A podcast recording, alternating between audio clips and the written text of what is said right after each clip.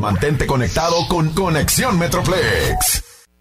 Es la Grande 1075. Muy buenos días. Bienvenidos a Conexión Metroplex. Yo soy Cristina Zúñiga y es un placer poder saludarlos en esta mañana. Me acompaña Ana Castellanos. Ella es especialista certificada en educación y cuidado de la diabetes del Parkland Health and Hospital System. Y vamos a hablar un poquito sobre esta enfermedad que la verdad la tenemos muy conocida porque todos tenemos a alguien en nuestra familia o conocemos a algún amigo que en su familia existe alguien con diabetes. ¿Cómo estás, Ana? Muy buenos días.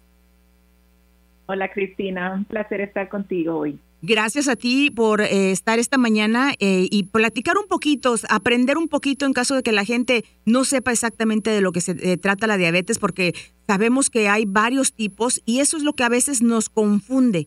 Platícanos un poquito sobre la diferencia entre la diabetes tipo 2 y la diabetes tipo 1. ¿Cuál es la diferencia?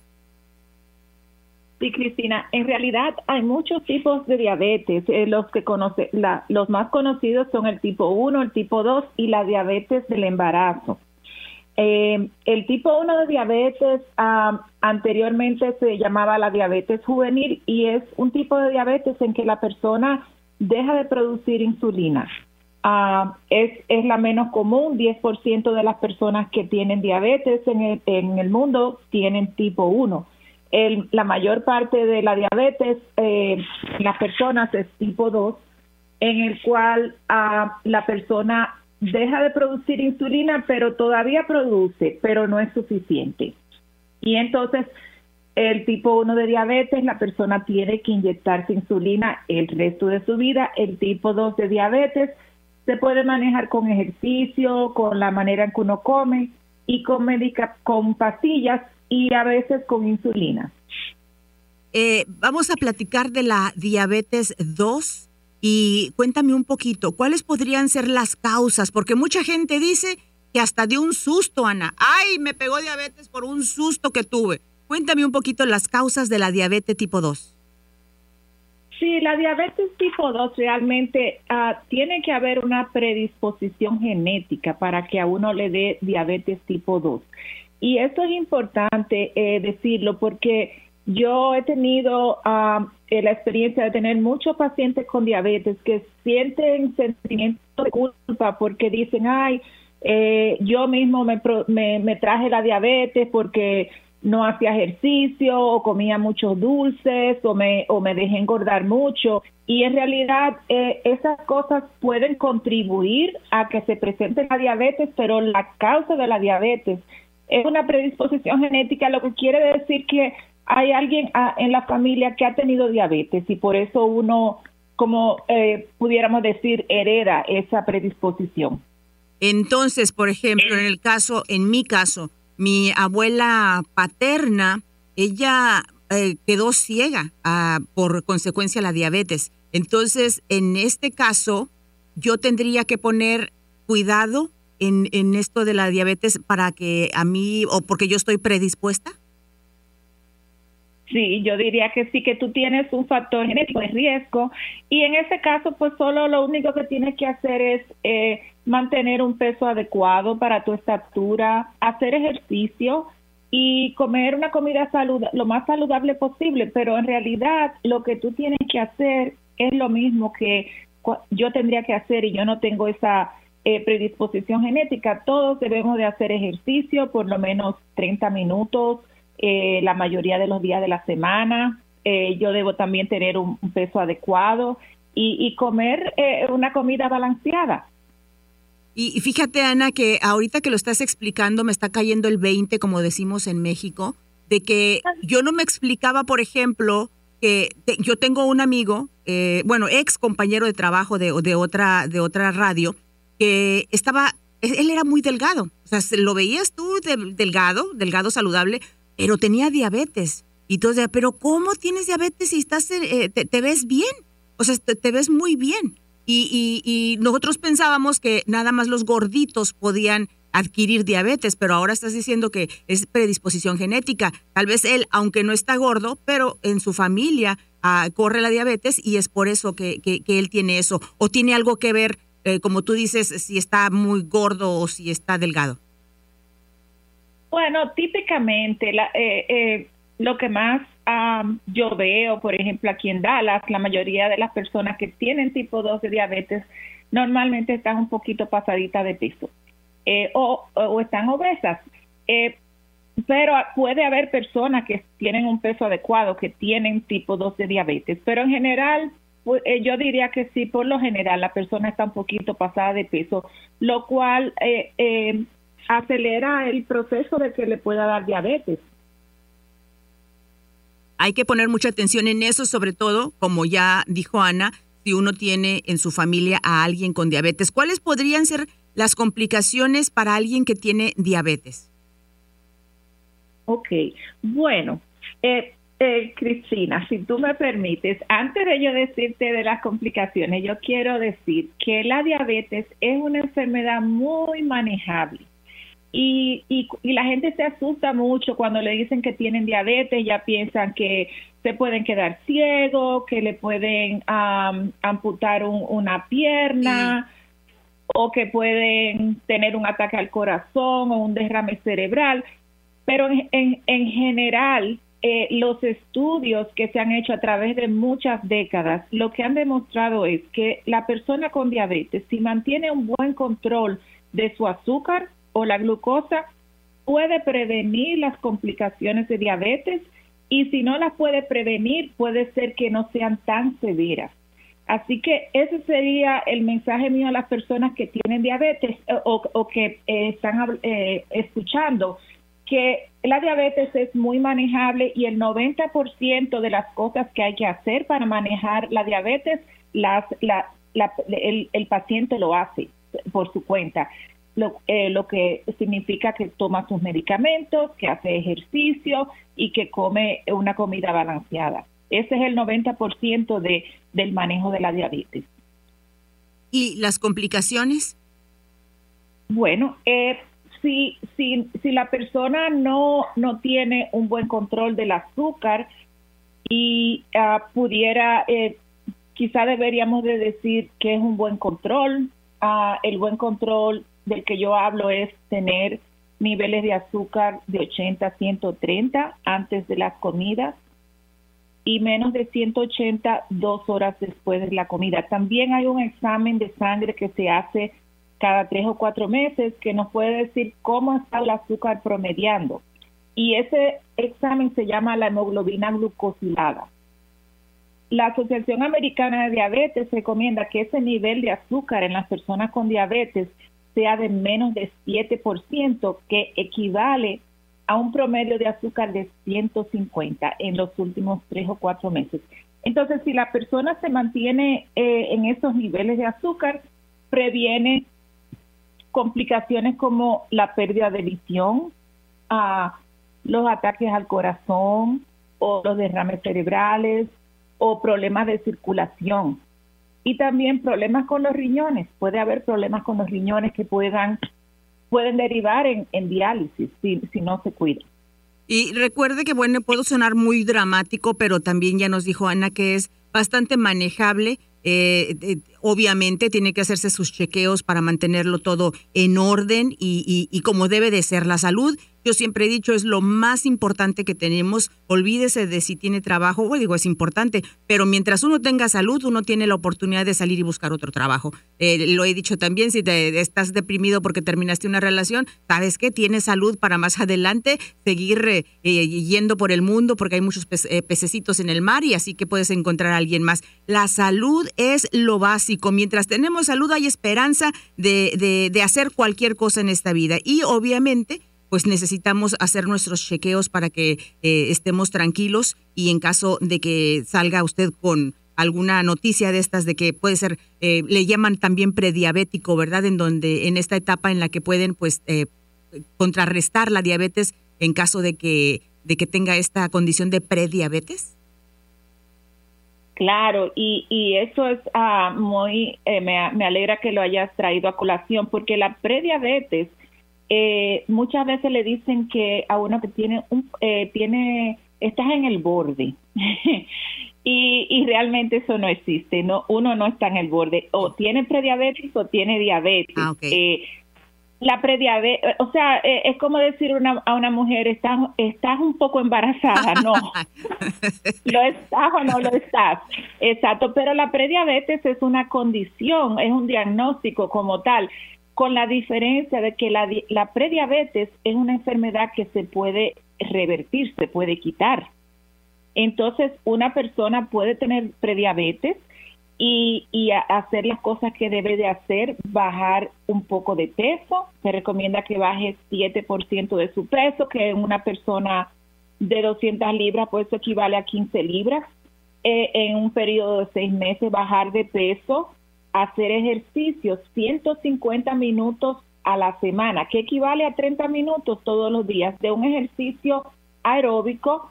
Lo que yo le explico a mis pacientes es que se imaginen que por ahí viene el bus o la guagua, como yo digo, y, no quieren correr, pero no quieren perderla tampoco, la guagua. apúrale, o sea, nada más apúrale.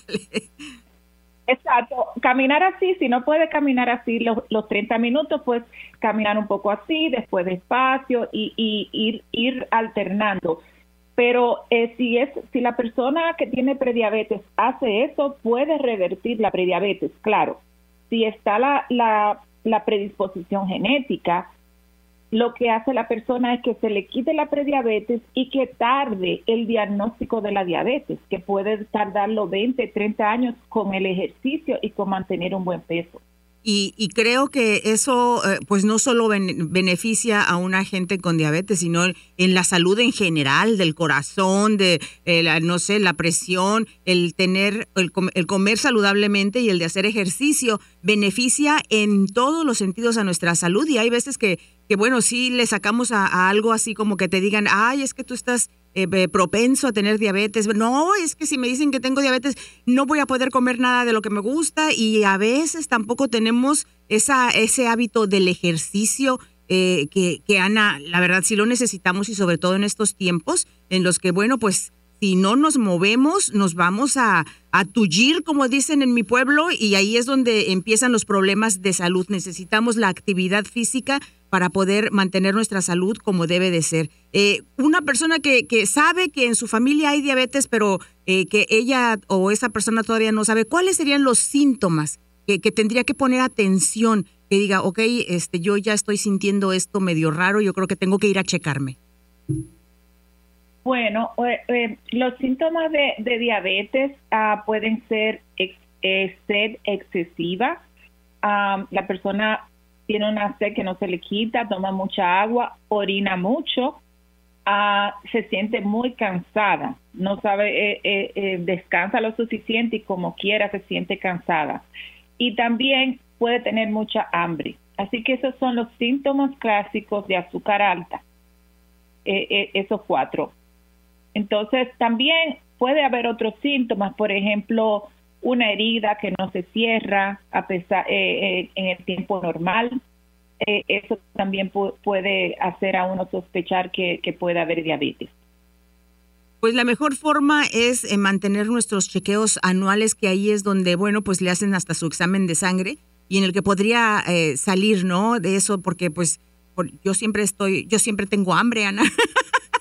Entonces, ahí es donde digo, ah, caray, no puede ser que tenga diabetes, siempre tengo hambre.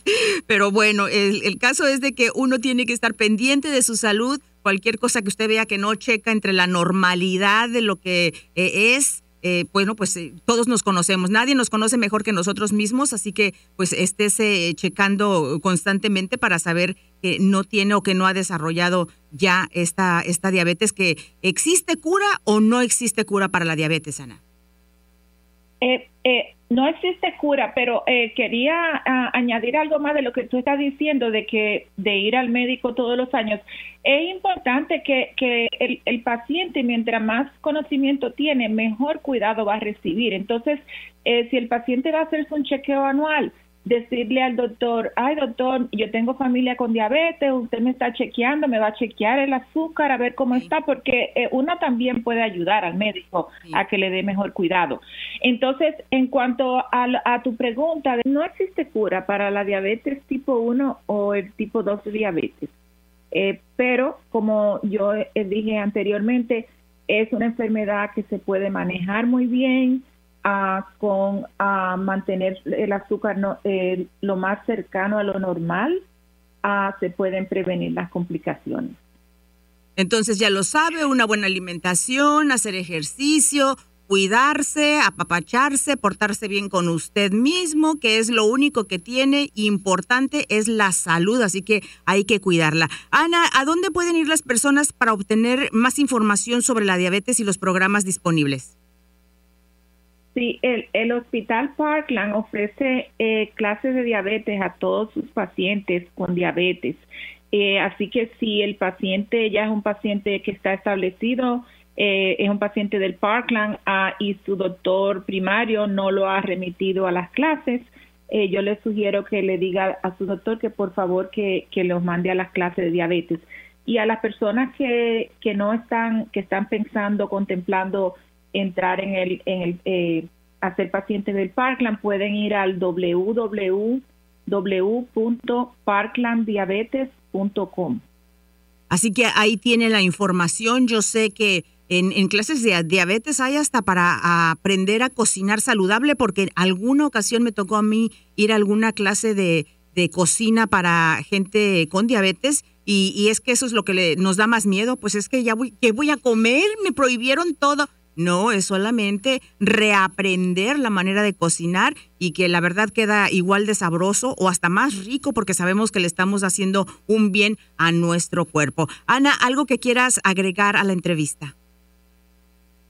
Sí, yo, yo lo que pienso que, que eh, mirar la cosa de manera positiva, de la manera que uno pueda, y como tú dijiste eso de apapacharse, pues sí, eh, decir, voy a comer saludable porque esto es bueno para mí, ah, porque yo me quiero, me quiero cuidar, voy a hacer un poco de ejercicio porque eso es bueno para mi cuerpo. Eh, eh, tratar de, verle el lado positivo a, eh, si, se, si se puede decir, tengo diabetes, pero esto es lo positivo, yo me voy a cuidar mejor y voy a, a, a tratar de que me guste hacer ejercicio. El ejercicio no tiene que ser aburrido uno puede poner eh, eh, eh tu, emisora y bailar. La, grande y bailar, ponerse a bailar por 20 minutos, eso es, es un perfecto ejercicio. O sea, hacer, que la, hacer las cosas que más, eh, que uno la pueda saborear mejor. Eso es cierto, hay muchas formas de hacerlo divertido, así que eso depende de usted y como dice Ana, verlo de manera positiva, creo que todo va a salir mucho mejor. Ana Castellanos, especialista certificada en educación y cuidado de la diabetes del Parkland Health and Hospital System, muchísimas gracias por la plática de esta mañana. Eh, un placer y gracias por la oportunidad de, de hablar. La mejor manera de proteger a su hijo contra el COVID para que pueda participar en la escuela, en los deportes y pasar con sus amigos es vacunarlo.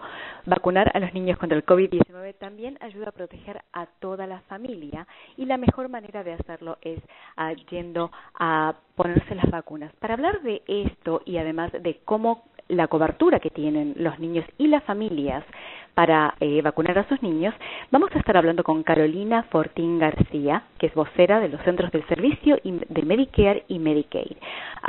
Carolina, qué gusto tenerla hoy con nosotros en el programa. Igualmente, muchas gracias a todos. Eh, eh, me, estoy contenta de poderles platicar hoy acerca de la campaña nacional conectando a los niños a la cobertura y obviamente también, como lo mencionaste, hablar por qué es importante que los niños se vacunen durante esta uh, época del año. Perfecto, y comencemos por, por saber quiénes son elegibles para estos programas, Carolina. Bueno, eh, quiero decir que hoy estemos, estamos hablando acerca del programa Medicaid y también del programa de seguro médico para niños, que también le dicen el, CHIP. Allá en Texas es Texas CHIP. Estos seguros ofrecen cobertura médica gratuita o de bajo costo para los niños y adolescentes hasta la edad de 19 años eh, eh, en las familias de bajos recursos, como te lo mencionaba, eh, tienen la habilidad de poder aplicar para estos programas y así mantener a los niños al día con sus visitas al médico. Perfecto. ¿Y por qué es tan importante que los niños tengan cobertura médica y se vacunen? Mira, eh, es importante porque las vacunas lo mantienen a los niños, los mantienen a los niños sanos, que no se enfermen. Y en esta época en que estamos tratando de evitar que eh, eh, que nos dé pues el COVID-19, la mejor manera de, mantenerse saludable es poniéndose la vacuna del COVID-19 y ahora mismo los niños de, eh, de más de cinco años están elegibles para recibirla y yo también les recomiendo a los jóvenes que ya recibieron tal vez la primera tanda de vacunas, ¿verdad? Que ahora están elegibles también para el refuerzo, pero obviamente si no han recibido nada, que se la pongan, porque esa es la mejor manera de mantenerse saludable durante el año escolar. Y para clarificar, Medicaid y CHIP es, cubren estas vacunas, ¿verdad? Sí, así es, cubren las vacunas eh, les recomiendo que se pongan la, la vacuna del COVID-19, pero también que se pongan la vacuna de la influenza, o sea, la gripe, para que eh, con las dos estén los niños bien eh, protegidos de catarros y enfermedades. Esas dos enfermedades tienen síntomas muy parecidos y también pueden poner a un niño en una situación en que no puede ir a la escuela, no y un niño que no puede ir a la escuela no está aprendiendo y eso quiere decir que, que no está tomando ventaja de, de su año escolar y también visitar a sus amistades para que tengan su vida social y que no se contagien de una enfermedad que tal vez podrían traer a su hogar y enfermar a otros familiares que a lo mejor son frágiles que no deben de enfermarse. Y lo otro también de vacunarse es que, pues si acaso uno se enferma, tener la cobertura de Medicaid o CHIP para las personas que, califican es una gran tranquilidad que si llegan a enfermarse y tener que visitar al médico o ir al hospital, por ejemplo, tienen su cobertura de salud y no tienen que preocuparse de cómo cubrir los gastos de eso. Perfecto. ¿Y hay algún, uh, existe un periodo de inscripción para estos programas, Carolina? Eh, buena pregunta que quiero decirles a todos de que el programa de Medicaid y el programa de CHIP no tiene una inscripción abierta solamente eh, una vez al año, es todo el año. Durante cualquier momento del año se pueden inscribir. Ahora una cosa que quiero recordarle a las personas que tienen Medicaid y CHIP es que deben de calificar para esos programas anualmente. Entonces, quiero eh, recordarles que no se renueva automáticamente. Tienen que inscribirse de nuevo. Cada año deben de calificar. O sea que tome el tiempo ahorita que me están escuchando para hacer eso ahora mismo. Perfecto. ¿Y cómo pueden inscribirse eh, en la cobertura a las familias con niños elegibles? La mejor manera de poder hacerlo eh, en, pues, en su propio hogar es yendo a la página del internet insurekidsnow.gov. La palabra o el nombre de la página es en inglés, insurekidsnow.gov, pequeña. Ahora, cuando entra a la página, lo encontrará todo también en español. Nada más presione en el enlace que dice en español hacia en la esquina de la pantalla y ahí todo se desplazará también en español, lo cual es bueno para que así lo pueda ver en el idioma que prefiere, ya sea el inglés o el español. Y además las familias, pues hay varias generaciones a veces o hay ciertos miembros que prefieren eh, un idioma o el otro. Ahí pueden todos estar juntos, informarse en el idioma que prefieren y platicarlo, informarse para que así eh, puedan hacer esas decisiones tan importantes que son que es la cobertura del niño durante su año escolar. Perfecto. Ah, bueno, otra cosa que quería mencionar es el número de teléfono. Se me había olvidado. El número es el 1-877-543-7669. Ahí también nos pueden llamar para hacer sus preguntas e inscribirse o renovar su seguro. Perfecto. ¿Y qué otros beneficios, además de las vacunas, eh, ofrecen Medicaid y, en este caso, Texas Chip? Ah, claro. Mira, eh, estos seguros, el programa de Medicaid y el programa de CHIP cubren las visitas, todo, todo, todo, incluso pues las visitas al médico, obviamente las visitas al hospital, las visitas a, de emergencia si un niño se cae, por ejemplo, pues es una gran tranquilidad saber que lo puede uno llevar a la sala de emergencias, eh, sus medicamentos recetados, sus vacunas, ¿verdad? Eh, todo eso está cubierto como cualquier otro seguro de salud. Otros beneficios eh, que están incluidos son, por ejemplo, los, los chequeos y visitas regulares, por decir, al dentista, los servicios de salud mental, eh, los servicios de exámenes de la vista uh, y otro, cualquier otro cuidado que un niño necesite para su atención médica. Todo está cubierto por su programa de Medicaid y, el, o el programa de CHIP, eh, al cual, cual sea el que, eh, al que califique. Bueno, muchísimas gracias por toda esta información. ¿A dónde puede ir la gente a conseguir entonces más información sobre las vacunas y sobre Medicaid y CHIPS otra vez? Sí, claro, mira, para las vacunas, bueno, eh, bueno poderles decir que pueden informarse acerca de la vacuna COVID-19 yendo a vacunas.gov, así en español, vacunas.gov, también está disponible en inglés en vaccines.gov y para registrarse para más información acerca de Medicaid o de CHIP pueden ir a insurekidsnow.gov. Muchísimas gracias por haber estado hoy en nuestro programa.